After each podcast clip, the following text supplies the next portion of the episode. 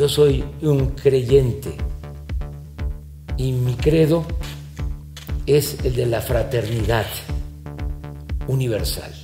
Por eso yo les envío a todas, a todos, un abrazo desde la Ciudad de México, capital de nuestra República. Estamos librando una feroz batalla contra un enemigo invisible, el virus de China, que ha cobrado un sinnúmero de vidas en 188 países. We are in the beginning of a mass extinction, and all you can talk about is money and fairy tales of eternal economic growth. How dare you!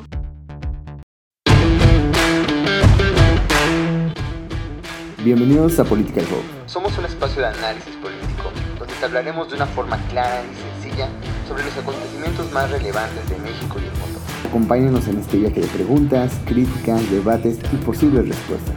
Somos Ricardo, Luis y Armando y juntos somos Political Hub. ¿Cómo están? Muy buenas tardes, bienvenidas, bienvenidos todos a este noveno, noveno episodio de Political Host, este espacio para platicar de temas de política nacional e internacional y hoy, como no puede ser de otra forma, vamos a darle un repasón al mundo porque esta semana ocurrió un evento muy importante en Naciones Unidas, la 75 Asamblea General, esta reunión de líderes, de jefes de Estado de todo el mundo que usualmente se hace en la sede central de Nueva York y que en esta ocasión por la pandemia, pues cada presidente, cada jefe de Estado tuvo que dar su discurso desde sus respectivos países. La cosa se puso candente, hubo muchísima polémica y para platicar al respecto nos acompañan como cada episodio Ricardo Magos Chávez. Rich, ¿cómo estás? Hola Sebastián, ¿cómo estás? Muy bien, encantado de estar aquí presente una vez más en un episodio de Political House y encantado también de platicar de este, como bien mencionabas, tema tan candente que es la Asamblea General de Naciones Unidas, un balance general que daremos de su historia, sus tropiezos, sus alcances, sus retos, sus necesarias reformas y por, y por qué no, también las dimes y diretes de los líderes de, este, de estas naciones que, que reinan en el mundo. Así es, vamos a dar ese, ese repasón, ese balance y también nos acompaña como siempre Daniel Uribe. Dani, ¿cómo andas? Hola Sebastián, Ricardo, muy buenas noches. Un gusto estar con ustedes una vez más. Pues Dani, a ver, la Asamblea General es un poco como, como el presupuesto de egresos en Cámara de Diputados marca hacia dónde va el rumbo de la política internacional para el próximo año. Y aquí parece un rumbo complicado.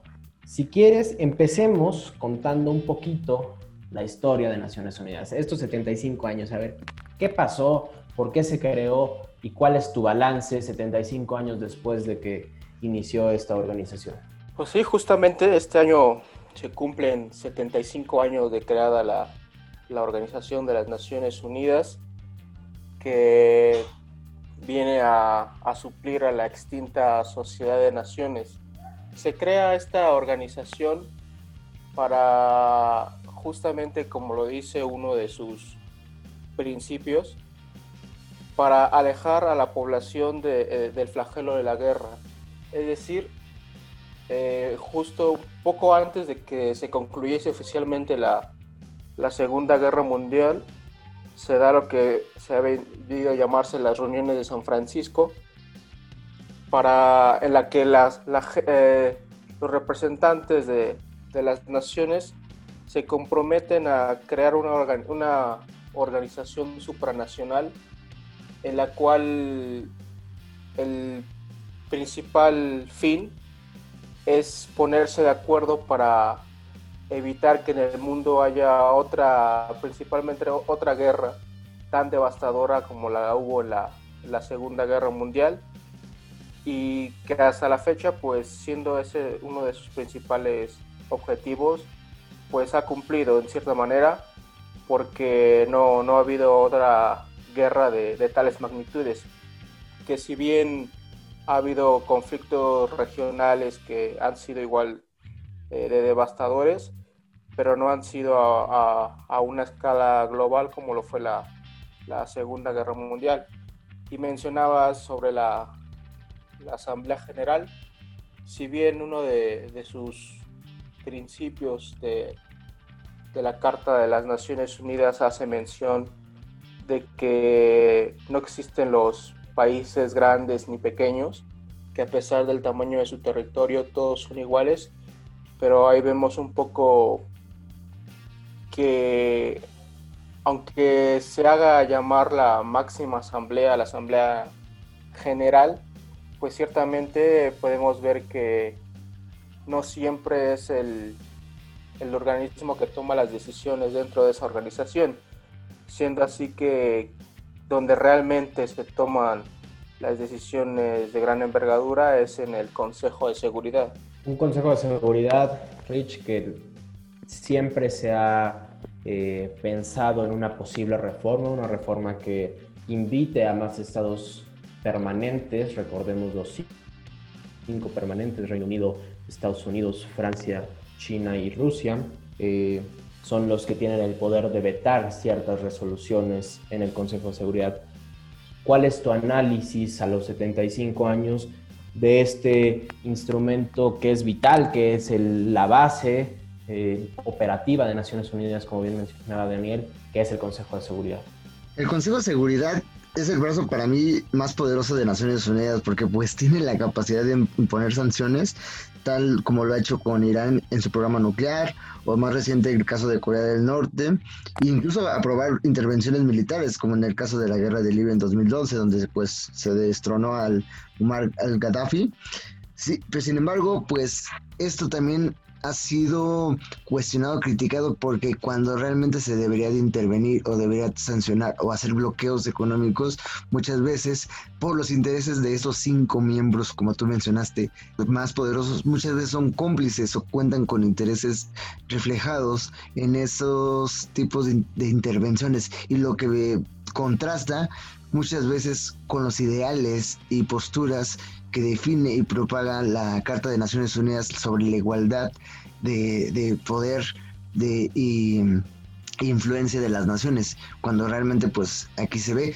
Y un Consejo de Seguridad también que se ha habido limitado por las acciones unilaterales de muchos de los países, principalmente estas figuras nuevamente más poderosas, y que viene a cuestionar también a todos pues, principalmente los estudiantes de la disciplina de relaciones internacionales o derecho internacional o incluso cualquier persona común y corriente que esté enterado, la, la, la importancia realmente, Naciones Unidas está ahí presente cuando se le necesita, cuando realmente se requiere que sea una institución sólida, fuerte, mmm, que conglomere los intereses de todos esa es una pregunta difícil de contestar.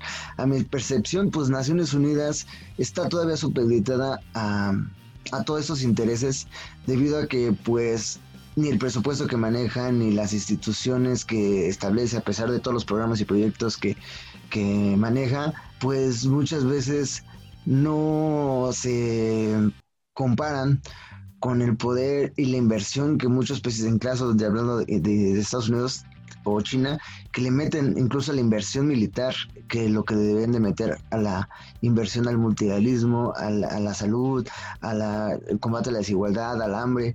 Siento que mm, Naciones Unidas no, no puede ser tan culpable. Sí contrasto que puede ser criticada y necesariamente reformada, pero hay que entender que esta institución es y es validada gracias a estas naciones. Entonces, si bien se le puede juzgar, hay que tener esto en cuenta de que pues su, su matriz de, de, acción sigue siendo controlada por todas estas grandes naciones. Entonces, la reforma, desde que yo me acuerdo todavía de mis años de carrera, siempre se ha puesto el dedo en el renglón de esa famosa reforma en Consejo de Seguridad. Pero ¿cuándo? ¿Cuándo llegará el día?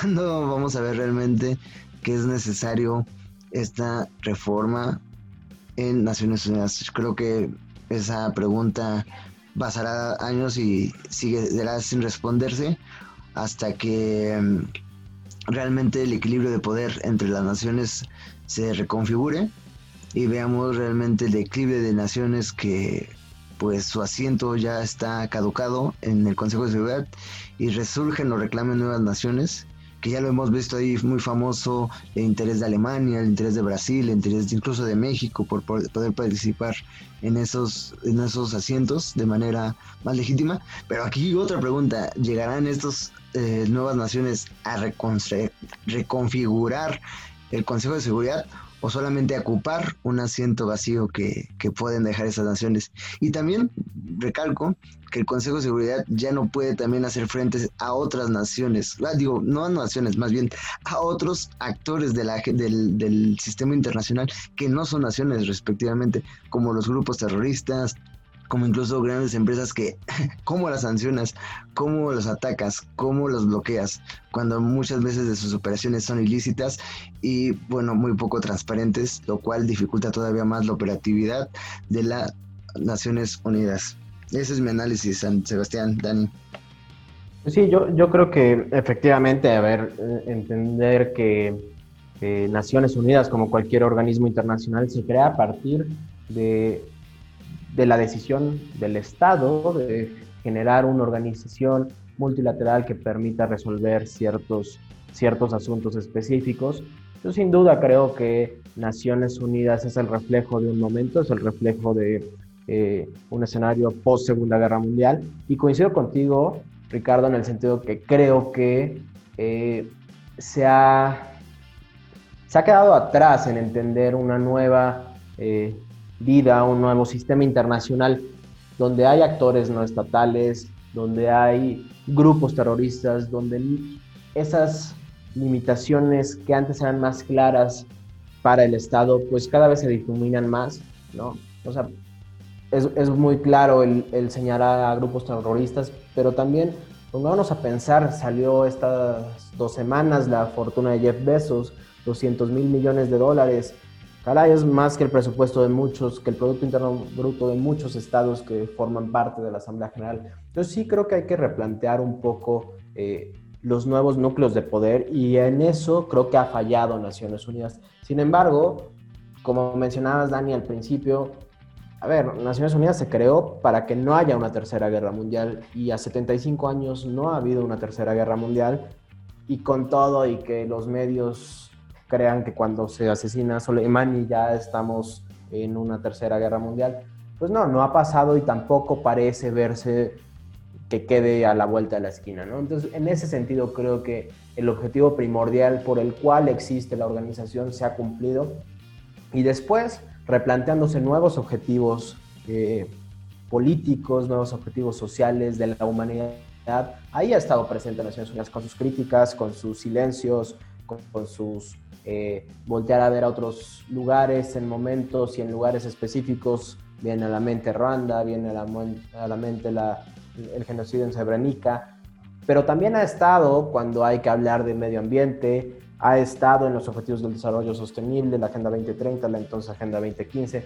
O sea, creo que sí, sí es un poco el reloj desde cierto punto de vista que va marcando eh, pues el ritmo que va a adoptar la agenda internacional. ¿Cómo lo ves tú, Benet?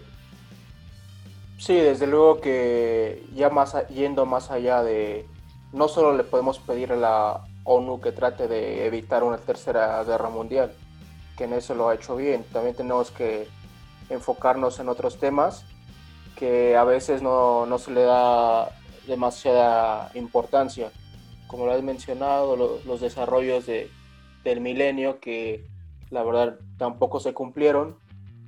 Eh, a veces yo creo que los países eh, más bien han utilizado a Naciones Unidas para beneficio propio, no solo los países eh, desarrollados o del Consejo de Seguridad, sino también países de desarrollo medio como pudiese llamarse el G5, ¿no? México, Brasil, India, Sudáfrica, o Rusia y demás países en desarrollo, que a veces daría la, la sensación de que cuando necesitan algo acuden a la ONU, pero cuando la ONU les pide acatar ciertas reglas, simplemente la desconocen.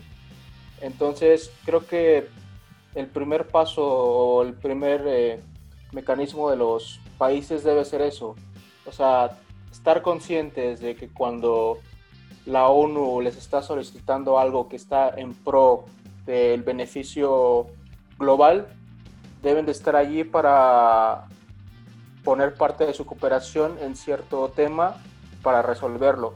Y no solo acudir a Naciones Unidas cuando tienen algún conflicto, por ejemplo, un límite territorial como Chile con Perú o una cuestión de medioambiental que, que acuda a México.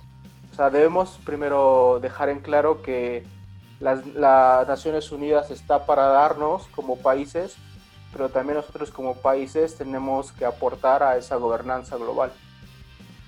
Justo un poco uh, comentando eso, lo que dice Dani, aportando a su idea, también hay que tener presente pues, aquellas pequeñas acciones que marcan la diferencia. Si bien existen cada vez más problemas que son eh, ya más locales o regionales, no a escala internacional como una tercera guerra mundial, pero realmente pues existen órganos de Naciones Unidas que tienen un papel importante como sea ARNUR, donde ha movilizado mucha asistencia uh, este, humanitaria en temas para los desplazados, como agua potable, saneamiento, albergues, mantas, alimentos, para que, bueno, también se les atienda a estos países. Me viene también el caso de este la la Organización Mundial de la Salud junto con UNICEF donde también han promovido pues la desaparición de muchas enfermedades como eh, el dengue, el sarampión, el combate a mucha este, hambruna infantil, cada vez menos niños se mueren en el mundo gracias a este, esta lucha que se da,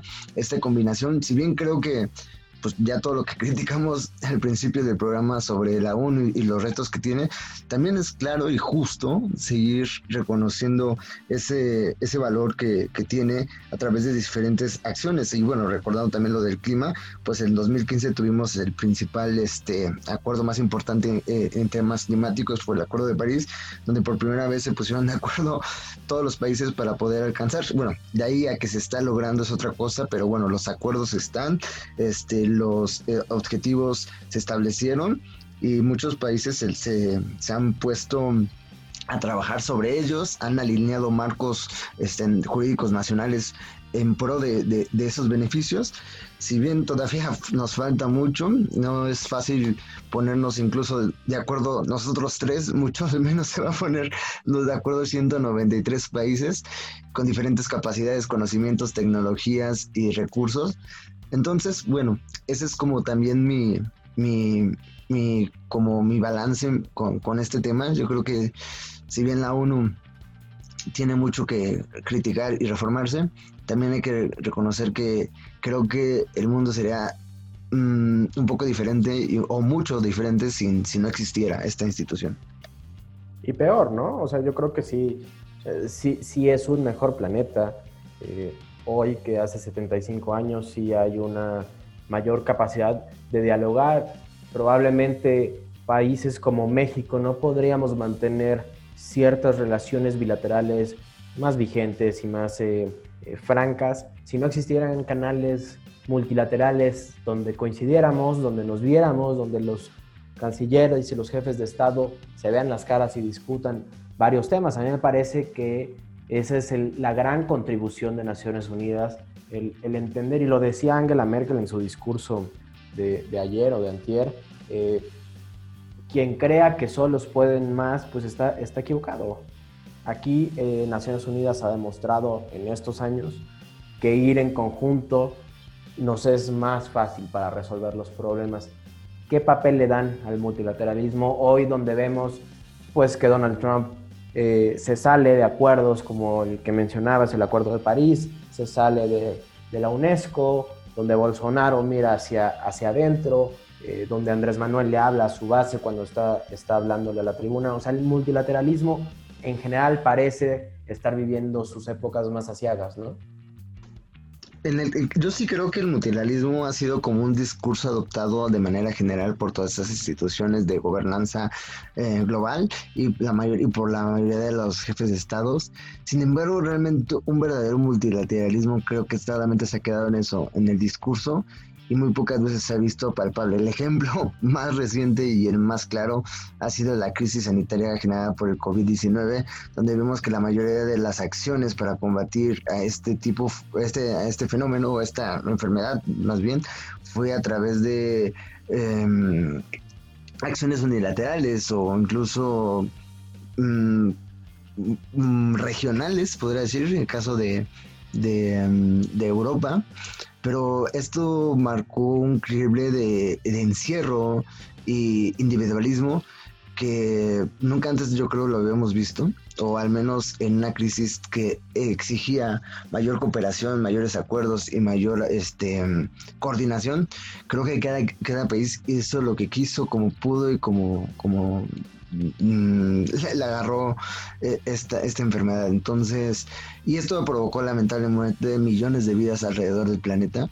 Y creo que este multilateralismo todavía está muy lejos de alcanzarse. Este, mientras no haya las condiciones y factores clave necesarios para que este multilateralismo funcione, yo creo que todavía se va a quedar eh, eh, en el, en el discurso que si bien el, el, yo desde mi perspectiva el rumbo debe marcar hacia allá, debe guiarse hacia una integración de diversos actores, llámese públicos, privados, sociales, mayor inclusión de la sociedad civil, de, de, de, de, jóvenes en la política, de países más pequeños que también pueden aportar. Si bien eso es lo que la, marca la agenda y se debería guiar para allá, todavía lo considero muy lejano. ¿Qué se, ¿Qué se podría hacer por lo mientras? Yo no apuesto, como diría Antonio Gutiérrez, no apostaría por el nacionalismo ni los populismos, sino más bien, pues empecemos poco a poco, por lo gradual, ¿no? Este, vámonos a, acuerdos regionales, a mm,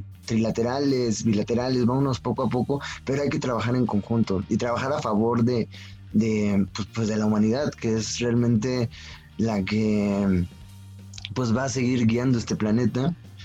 Bueno, el planeta se va a guiar, bueno, pero va a seguir, va a seguir guiando la, la, la, el legado de la humanidad que tenemos pero pues vámonos poniéndonos de acuerdo en temas importantes, ¿no? En temas que realmente valgan la pena, ¿no? Esta Agenda 2030 que también fue otro logro de Naciones Unidas que todos los países aprobaron y todos los países quisieran adoptar, pues vámonos guiando por ese tema de ese desarrollo que ya lo hablamos también en episodios pasados, ese desarrollo este, tridimensional con componentes sociales, mentales, económicos, que realmente marquen una diferencia la forma en que se han manejado ya este, las relaciones internacionales. Y creo que, bueno, así debería ser, poco a poco, poniéndonos de acuerdo.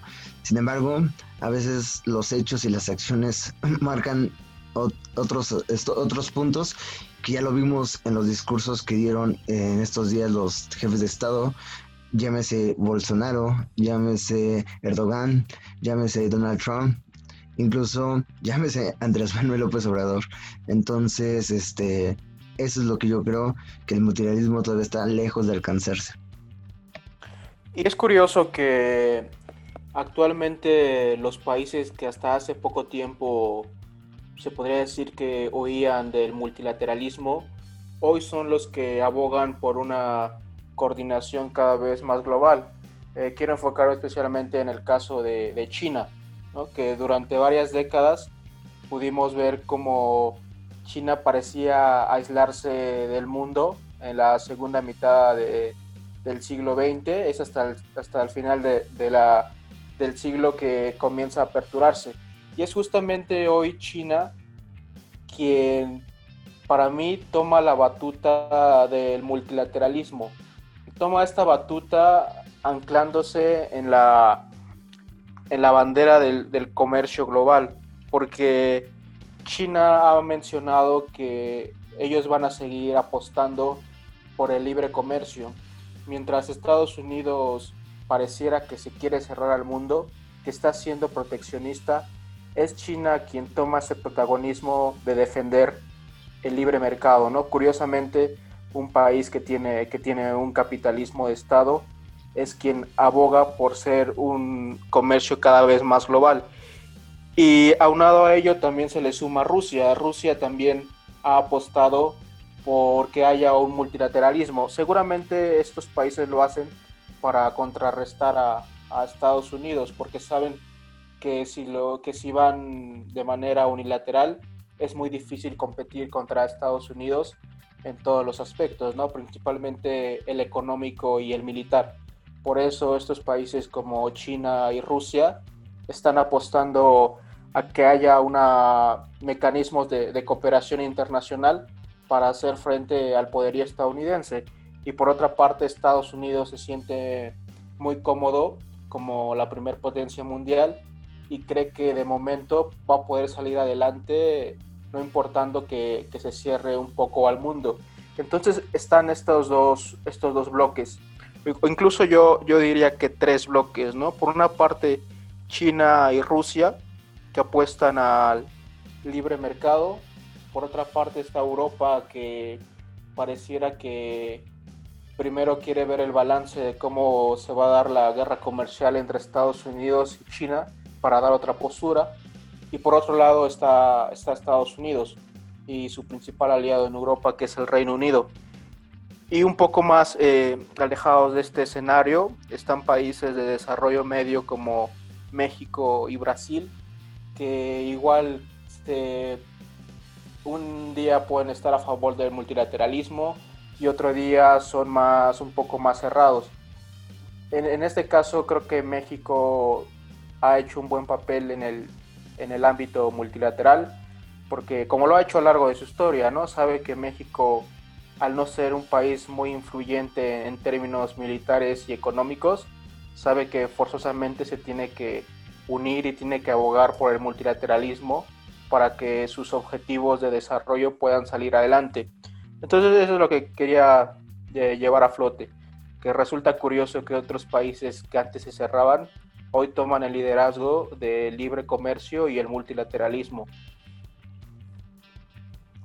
Ya que traes, Dani, a, colación una parte del discurso de Xi Jinping, me gustaría que, pasáramos a analizar qué, pasó esta semana, qué fue lo que se dijo en, en, la tribuna internacional más importante, porque vaya que hubo polémica, vaya que hubo discursos fuertes, muchos ya empiezan a hablar de que hay una franca Guerra Fría 2.0 entre China y Estados Unidos, Donald Trump diciendo que China es el responsable de contagiar al mundo, eh, también jugando en el escenario de las posverdades, donde Estados Unidos está llegando, ya pasó los 200 mil muertos y está nada de llegar a los 7 millones de contagios, pero China es el que infectó al mundo. Eh, China, como bien dices, extrañamente ahora es el gran defensor del multilateralismo, el gran defensor de la, de la cooperación. Estados Unidos eh, con un Donald Trump también entendiéndolo en un contexto electoral, eh, donde ayer tuvo un día caótico, eh, donde lo abuchean en el, en el funeral de Ruth Bader Ginsburg, donde dice que no va a haber una transición electoral pacífica y, y su propia cúpula partidista le da la espalda. Caray, sí estamos viendo un escenario bastante, bastante complicado. También, como bien mencionabas, el otro bloque, Emmanuel Macron diciendo, a ver, tenemos que ir más allá de este, de este enfrentamiento entre Pekín y Washington, tenemos que pensar más allá. Es momento de que Naciones Unidas se involucre más en, en los asuntos que están pasando alrededor del mundo, ¿no? Hablando también de su presencia en Mali, que acaba de tener un golpe de Estado, hablando de las presencias regionales de cascos azules, Angela Merkel reconociendo que Naciones Unidas se crea por lo que hizo Alemania y de ahí muy fuerte y muy directo, como me lo mencionabas, Ricardo, otra vez la intención alemana de ser parte del Consejo de Seguridad como miembro permanente. Si quieren, analicemos esto y después nos vamos con el discurso mexicano que, que creo que nos va a dar para rato.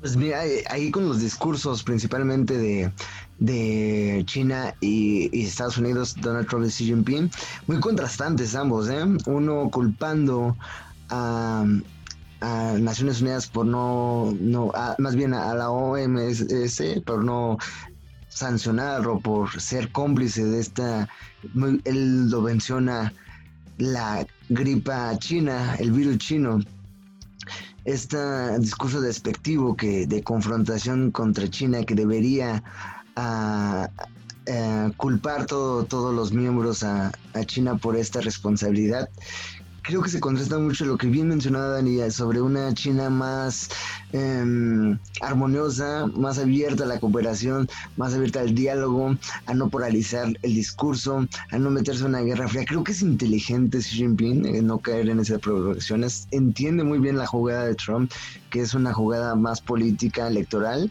interna, que más por porque realmente sabemos que Donald Trump poco le interesa a Naciones Unidas y los acuerdos multilaterales, ¿no? Él se va más por región, él, presumió incluso su labor para eh, mediar las relaciones entre mm, Arabia Saudita y este y, Israel. Entonces él dice, no, o sea, lo que yo puedo leer entre líneas es su papel de, yo no necesito Naciones Unidas, yo, Estados Unidos como... Eh, policía del mundo yo puedo resolver los problemas de manera directa sin Naciones Unidas y el Consejo de Seguridad. Es la visión de, Donald Trump contrastando a, lo, que dice China, que es un país que, pues yo creo que lo que está, la estrategia que está haciendo China es manejar un perfil, pues a través de sus empresas, a través de su tecnología, a través de su comercio, que como vemos, pues ya estamos más empapados, ya, ya todo lo que tenemos y vestimos viene de, viene de, ese, de, de esos rumbos. Y, China lo entiende. Y creo que es una estrategia muy inteligente de ellos en no caer en debates políticos que no tiene caso. Esa es principal mi lectura. Y bueno, pues eh, Angela Merkel, mis respetos, creo que es una líder política que ya de tantos años ya sabe, conoce bien, maneja la política excelente, tanto la política interna y, y, y externa realmente ese valor de esa cátedra de reconocer también eh, las causas del origen de, las Naciones Unidas y, ponerse a hablar sobre dejemos de polarizar el discurso y vámonos a sentar a temas más necesarios. No podemos seguir en los individualismos, hay que ponernos a trabajar en conjunto. Creo que es un discurso inteligente. Y sí, coincido con Daniel, muy buen análisis que hace de esos tres bloques interesantes. Sin embargo, creo que va a ser todavía más interesante cómo se reconfigura la participación multilateral de Estados Unidos una vez que se definan en noviembre las elecciones para el nuevo dirigente de esa nación americana, que pues por un lado Biden tiene una política más progresiva, incluso más multilateral en el exterior, contrastando también con la de Trump, que bueno, seguirá siendo una política más eh, individualista en ese aspecto. Y sea China o no responsable de la pandemia, pudimos ver desde que desde un principio fue un país que quiso cooperar principalmente con la Organización Mundial de, de la Salud, la OMS, y eso parece que no le vino en bien a Donald Trump, que desde un que más bien seguramente fue que no le pareció que le robasen el protagonismo, ¿no? Estados Unidos lleva ya casi medio siglo como un protagonista en el que siempre es de los pioneros en tratar de dar una solución a un problema global y en este caso pues o no quiso ser el protagonista o más bien China se le adelantó y China fue un país que desde un principio comenzó a cooperar con, con las Naciones Unidas y con la Organización Mundial de la Salud, principalmente con el envío de equipo médico a países subdesarrollados como en África o América Latina. Entonces, en ese aspecto, ahí le, le, ha robado protagonismo a Estados Unidos y Estados Unidos, como no ha podido replantear su estrategia para recobrar ese protagonismo, simplemente ha amenazado con dejar la, la Organización Mundial de la Salud y ese es un espacio que claramente le conviene a China para ganar adeptos en otras regiones más alejadas, como lo he mencionado en África y América Latina. En el caso de, de Europa, ahí yo no vería un liderazgo claro, ¿no? Ah, pareciera que en la última década, tanto primero con Sarkozy y ahora con Macron, eh, los, el presidente francés y la canciller alemana son los que llevan la, batuta de las decisiones en Europa. Fueron los primeros en intervenir para que se hubiera una mayor reestructuración en, en Grecia cuando se da la crisis del euro. Y entonces a partir de ahí estos países tratan de recobrar ese protagonismo que perdieron después de la, Segunda Guerra Mundial. Pero ahí por una parte Francia trata de recobrar ese protagonismo mediante la cuestión militar y Alemania mediante los aspectos económicos. Por razones eh, ya históricas, pues Alemania no, no se le va a dar una intervención militar como sí lo hizo Francia, ¿no? Francia fue de los países, primeros países europeos en la primavera árabe en enviar sus casas bombarderos a, a destruir ciertas eh, zonas militares de Libia, cuando todavía era gobernada por... Fueron los que mataron a Gaddafi, ¿no? Porque, cuando todavía era ciertamente gobernada por Muammar Gaddafi. Entonces, esa, esa decisión yo la tomo como una, un aspecto de Francia de decir de, pues, por más que esté China, por más que esté Estados Unidos, nosotros seguimos siendo una potencia militar. Eh, es esa parte de recobrar eh, la influencia colonial o influencia económica que tuvieron en el mundo durante el siglo XIX y parte del siglo XX. Entonces ahí en, en Europa tenemos estos tres protagonismos, Francia, Alemania y, y, el Reino Unido, que claramente, como lo mencionaba, pues los tres ya tienen, tienen este, han tomado partido, ¿no? Desde luego que el Reino Unido va a ir junto con Estados Unidos y Francia y Alemania han creado este equilibrio entre toda la Unión Europea que claramente no se decanta ni por uno ni, ni por otro bando. Sí, sin duda, sin duda, y, me parece interesante también destacar esta parte de, de, las rupturas regionales, porque si algo estábamos acostumbrados a escuchar en estas asambleas generales era, era ciertos bandos mucho más en conjunto, mucho más eh, yendo hacia el, hacia el mismo sentido. Y como bien lo mencionas, el caso europeo es claro, eh, su ruptura con Estados Unidos eh, evidente, creo que es, es, la, la, brecha más grande que se da, pero también en el, en el discurso latinoamericano, un Brasil absolutamente aislacionista, un Brasil al más puro estilo Brasil primero, con un Jair Bolsonaro de extrema derecha, también ciertos liderazgos que no acaban de cuajar, como es el de Alberto Fernández en Argentina. Eh, tampoco eh, vimos discursos interesantes en la cuestión eh, colombiana. El, discurso de Iván Duque pasó desapercibido, aún cuando está el tema Venezuela más candente que nunca. En, en Asia vemos también rupturas, ¿no? Entonces creo que esa es e, es una realidad que va a afrontar el sistema internacional en los próximos años. Justo lo que mencionaba Antonio Guterres de fortalecer los mecanismos de integración regional, eh, parece complicado, parece difícil. En, América lo hemos visto muy claro con, con el embate de Luis Almagro a distintas eh, instituciones del sistema interamericano, llámese el Banco Interamericano, llámese la Comisión Interamericana de Derechos Humanos. Entonces, y tampoco se ve una respuesta muy cohesionada de los demás estados para, para hacer frente a estos discursos aislacionistas, a estos discursos separatistas. No sé, no sé si, si quieran, pasemos a analizar también, ya que estamos hablando de, de América, el, el, tema México, el tema Andrés Manuel López Obrador, su primer discurso ante la Asamblea General de Naciones Unidas. Recordemos que el pasado fue el canciller Marcelo Ebrard hasta Nueva York a hablar en la tribuna y ahora desde Palacio Nacional, cual mañanera, eh, Andrés Manuel López Obrador empezó hablando de la historia de México, el, recuerdo a Benito Mussolini en una tribuna que se creó específicamente para combatir lo que Mussolini y compañía hicieron por los años 40 y, y después la rifa del avión y después muchos otros discursos. ¿Con qué se quedan de este, de este discurso del presidente López Obrador? Bueno, pues en mi opinión yo creo que Andrés Manuel, pues desde su desde su campaña política sabe que su prioridad nunca ha sido el campo internacional. Creo que él se maneja de manera muy pragmática, siempre lo ha sido así. Y pues también el discurso que todos sabemos, ¿no? Se enfoca mucho a la historia, a, a los simbolismos, a narrar.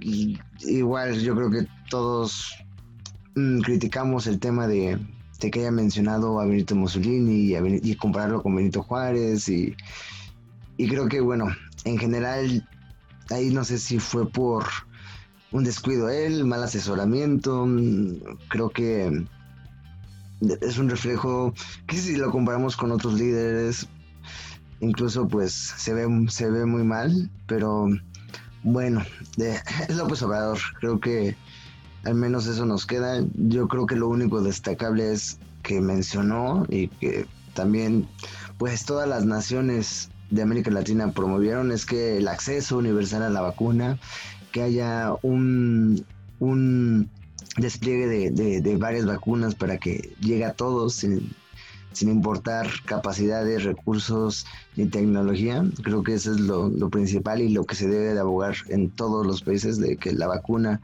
sea un bien público. Y bueno, independientemente de que los países lo ofrezcan para fines políticos y económicos, creo que es lo principal que sea un bien común eso es lo que destaco. Sin embargo, ya lo demás está de sobra. Su mención de la rifa del avión, que la verdad nunca no fue rifa, ni, ni, ni, ni se ni, se ganó nada. Entonces creo que eso también fue, fue de más. Y también destaco mucho lo de Venezuela también, ¿eh? que fue, eh, bueno, rezando un poquito lo que habías mencionado de Brasil y Venezuela. Creo que aquí en América Latina no hay, no hay un liderazgo definido. ¿eh? O sea, si bien Brasil y México van a tener el papel primordial en la región, sin embargo, ahorita sus dos líderes creo que tienen un papel muy eh, mal eh, parado en, términos internacionales. Jair Bolsonaro desconociendo las noticias y el incendio en Amazonas, culpando a, los indígenas, un Venezuela este, deslegitimizado, incluso culpando otra vez su misma retórica de acabemos con el hegemón estadounidense, un Bolivia un, con más problemas internos que, participación externa. Un Colombia, que un Duque que no, no, no acaba de, ser bien reconocido por la mayoría de los países, incluso a nivel interno. Un, un, Chile, un Perú que pasó desapercibido. Y México, bueno, pues ya, ya lo platicamos. Entonces creo que faltan liderazgos. Yo me acuerdo que en 10 años, pues hablamos de un Chávez, hablamos de un Fidel, hablamos de una, este, de un Lida de Silva. Cristina, sí. Nos faltó ese aquí huele a azufre, ¿no? Tan pues, característico a, Bush. Pues nos faltó liderazgo y, coordinación, tanto se busca la cooperación, yo creo que el bloque latinoamericano lamentablemente es lo peor que pecan, no nos ponemos de acuerdo desde nuestra independencia. Creo que nunca se ha logrado esa gran Colombia que tanto añoraba Simón Bolívar pero lamentablemente yo creo que pues no en lamentablemente en América Latina nunca se va a ver al menos en los próximos años una verdadera institución regional un verdadero liderazgo. Creo que estamos muy divididos más que se acercanos y como siempre se ve reflejado en los discursos de la Asamblea General. E igual eh, el formato actual que fue virtual no se prestaba para que hubiese discursos protagonistas como los hay cuando están en la Asamblea de Nueva York, ¿no? Desde luego que están más limitados esta vez los jefes de Estado para dar un, un discurso más sensacionalista. Y en el caso de Venezuela, yo no sé si sea la primera vez que se presentan dos jefes de Estado de un solo país, ¿no? Por un lado Maduro reconocido por ciertos países y por el otro Juan Guaidó, eh, que lo reconocen igual otro tanto de países. No sé si haya habido otra vez, alguna vez en la historia que se haya dado ese caso.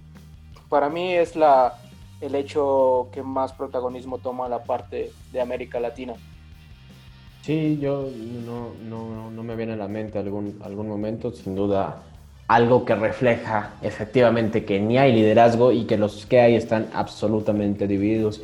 Yo me quedo preocupado por lo que vaya a pasar para la misión mexicana en, Naciones Unidas el próximo año. Eh, una misión que ha trabajado mucho y muy bien en los últimos meses. Creo que había mucho, era un año específicamente importante e interesante para, para salir al mundo a, a, decir que habíamos hecho bien las cosas en el sistema de Naciones Unidas. La, la resolución, esta famosa resolución que presenta México ante la Asamblea General para garantizar el acceso a vacunas y, equipo médico. Caray, no, no estuvo en el discurso presidencial, tampoco estuvo entrada al Consejo de Seguridad de Naciones Unidas. A partir del primero de enero seremos uno de esos 15 miembros que se sientan y deciden pues cómo funciona la parte operativa de Naciones Unidas. Tampoco hubo mención a aquello, tampoco hubo mención a, que vamos a ser parte de COSOC. Entonces creo que, que esa parte del multilateralismo y la diplomacia mexicana que tiene mucho, mucho prestigio en Naciones Unidas, que tiene mucho prestigio a nivel internacional, pues creo que sí fue un, un, revés para la misión, fue un revés para la historia diplomática. Eh, hemos perdido protagonismo y eso es algo bien importante y, y, que hay que replantear hacia dónde vamos en el sentido multilateral y en el sentido diplomático. Creo que el discurso viene a, confirmar el poder que tienen los jefes de Estado, por más que las cancillerías trabajen 24/7 y por más que en las misiones en el exterior se haga bien el trabajo, un discurso de un jefe de Estado sí puede, sí puede afectar el futuro de la, de la misión, eh, más en un momento de liderazgos tan distópicos como los actuales, ¿no? Entonces, pues habrá que ver, habrá que ver cómo entramos, cómo se sienta Juan Ramón de la Fuente ese primero de enero en, en la sala más importante de Naciones Unidas eh, y coincido, coincido que lamentablemente América Latina está en desunión y, me parece interesante traer eh, a la región en el momento de analizar ese posible enfrentamiento China-Estados Unidos. Publicaban en Foreign Affairs en la última edición un artículo bastante interesante sobre el papel latinoamericano en esta posible Guerra Fría 2.0, un China absolutamente presente, sobre todo en los países de Sudamérica, el Banco eh, de Inversión en Infraestructura Asiático, el Banco Chino, el, equivalente al Fondo Monetario Internacional, pero de China, pues tiene ya más préstamos que el propio Fondo Monetario Internacional de América Latina, el presupuesto eh, o la inversión extranjera que viene desde Pekín en la región ha aumentado impresionantemente en los últimos años, entonces cómo van a estar los países latinoamericanos en esta especie de no alineación 2.0. México seguramente mucho más cercano, o tendrá que estarlo, a Washington, pero Brasil, Argentina, Perú, Chile, países que empiezan a depender económicamente de China, pues habrá que ver cómo salen parados de este nuevo eh, orden donde a todas luces parece que regresaremos a un eh, un escenario multipolar donde el foco de poder no está en Washington únicamente y, China cada vez más, no solo en lo económico, empieza a retar al sistema internacional impuesto por Estados Unidos desde el fin de la Guerra Fría. ¿no? En la parte de América Latina, yo en lo personal no veo como una desgracia esa desunión, ¿no?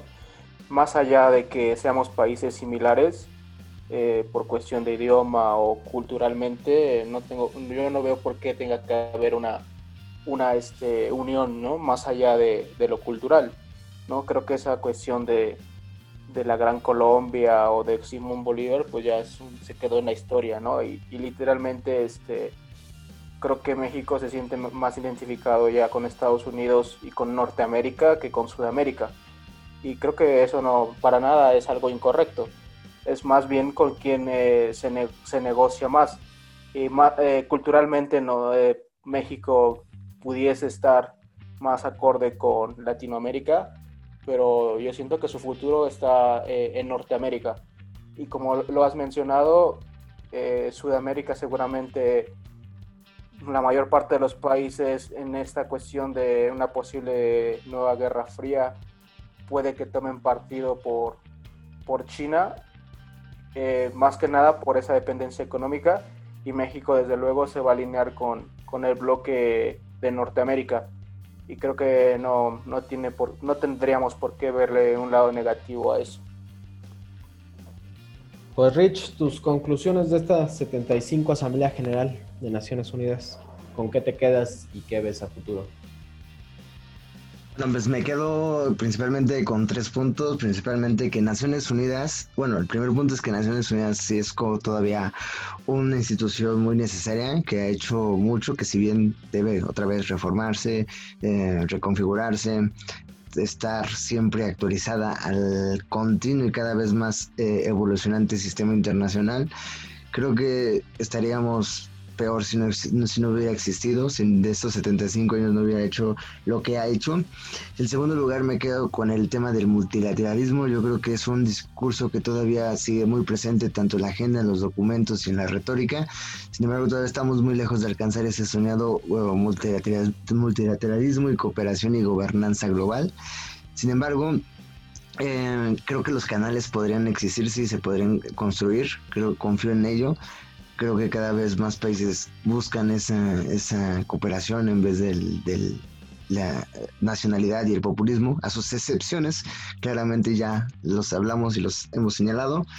Y, y, finalmente con, con, lo que cierro es que eh, México, eh, hablando en términos más eh, locales, México debería tener un papel más destacado a nivel ejecutivo, que recordemos que el líder de la política exterior, el jefe de la política exterior, el, dirigente de, la política internacional es el presidente, lo cual no lo hemos visto. Ya lo mencionaron, las misiones, México siempre ha sido, ha tenido una superdelegación mexicana en Naciones Unidas y en todos los órganos de, de esta institución han tenido embajadores excelentísimos y grandes destacados negociadores que en temas trascendentales eh, en la historia del país, de la política exterior del país. Sin embargo, creo que pues siento que ese protagonismo no se debe perder y urge que, que, mm, que Andrés Manuel mire hacia esos puntos y si no, realmente yo creo que este, se debería bien asesorar porque si no, todos esos esfuerzos se pueden venir abajo por posturas, discursos, acciones que van en contra de todos los esfuerzos que ha hecho México en su historia de la política exterior. Y esas serían mis conclusiones. Amigos, gracias. Pues tú, Dani, ¿con qué te quedas? ¿Cuál es tu, tu análisis, tus conclusiones? Mis conclusiones las resumo en cinco puntos. El primer punto es que la ONU ha cumplido con su principal objetivo, que era evitar una tercera guerra mundial y tenemos ya 75 años sin un conflicto a escala global. Entonces en ese aspecto la ONU ha cumplido. Ya el único reto que tiene es tratar de evitar o que se pacifiquen lo más rápido posible algunos conflictos regionales, principalmente eh, en África y en menor medida en América Latina y en el sudeste asiático. La otra parte sería que todavía no termina de haber una legitimidad total de los países hacia la ONU. Es decir, que cuando una decisión de la ONU les favorece a, algún país, la acoplan y la, la acatan, pero cuando no, simplemente deciden hacer de lado a la ONU y simplemente lo toman como, como un comentario o una opinión de, de esta organización.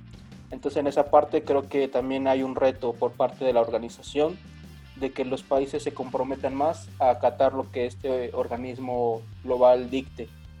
Por la otra parte vemos eh, un nuevo, podríamos llamarlo, conflicto entre el multilateralismo y los nuevos nacionalismos. ¿no? Los nacionalismos que no solo es la parte estadounidense, sino también se dan eh, en Europa, en Asia o en América Latina.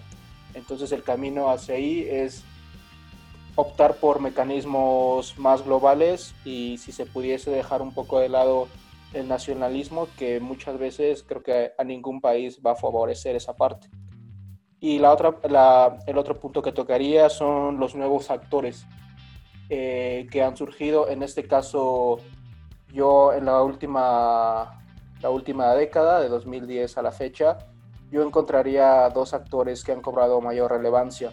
En el caso de China, por la parte del comercio y la economía, y el otro actor que yo pondría sería Turquía, más por la parte geopolítica, que al estar en casi en medio de, de la parte europea y ha sido un país que ha contenido grandes conflictos, tanto como la crisis en Siria como toda la migración que viene desde África y otros países en conflicto. Entonces para mí esos son, han sido los dos actores de la década, China y Turquía, y acompañando a, los, a las potencias ya clásicas como el resto de Europa, eh, Rusia, Estados Unidos y Canadá, y en otra parte de Japón. Y el último punto que tocaría es el, el, que, el que ya mencionan de la política exterior mexicana.